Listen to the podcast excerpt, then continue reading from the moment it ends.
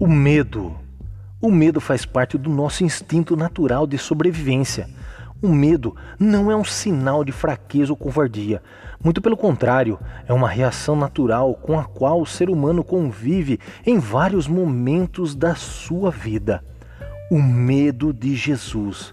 Jesus viveu na terra como um homem comum e tinha as mesmas necessidades e sentimentos que nós: necessidade de comer, beber, ficar triste, ficar alegre sentir raiva, sentir amor e ter medo.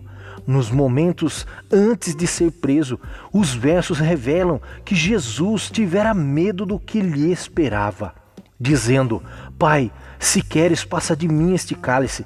Todavia, não se faça a minha vontade, mas a tua e apareceu-lhe um anjo do céu que o confortava, e posto em agonia, orava mais intensamente, e o seu suor tornou-se em grandes gotas de sangue que corriam até o chão. Lucas capítulo 22, versículo 42 a 44.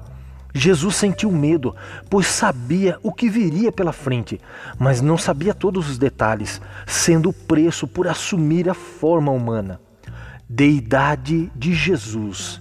Jesus, agindo como Deus, não hesitou em seguir em frente na sua missão, em salvar a humanidade. Jesus sabia que os homens não conseguiriam sozinhos, somente uma intervenção divina poderia salvar os homens de seus erros e pecados. Jesus, olhando para os homens através de sua deidade, sentia amor e misericórdia e seguia-o grande multidão de povo e de mulheres, as quais batiam nos peitos e o lamentavam. Porém, Jesus, voltando-se para elas, disse: Filhas de Jerusalém, não choreis por mim, chorai antes por vós mesmas e pelos vossos filhos. E dizia Jesus: Pai, perdoa-lhes, porque não sabem o que fazem. E repartindo seus vestidos, lançaram sortes. Lucas capítulo 23, versículo 27, 28 e 34. Eu quero lhe dizer com esta pequena meditação: o medo pode assombrar sua vida, tirando seu sono, por causa das lutas, adversidades da sua vida. Mas perceba, Jesus passou por isso também. O medo pode ser inevitável, mas com Jesus não permanecerá para sempre em nossa vida, pois ele arrancará todo medo do seu coração. Jesus enfrentou a cruz por você.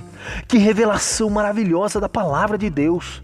Pois Deus é poderoso para tirar todos os seus medos, transformando suas lutas e decepções em alegria e felicidade. Que Deus te abençoe muito.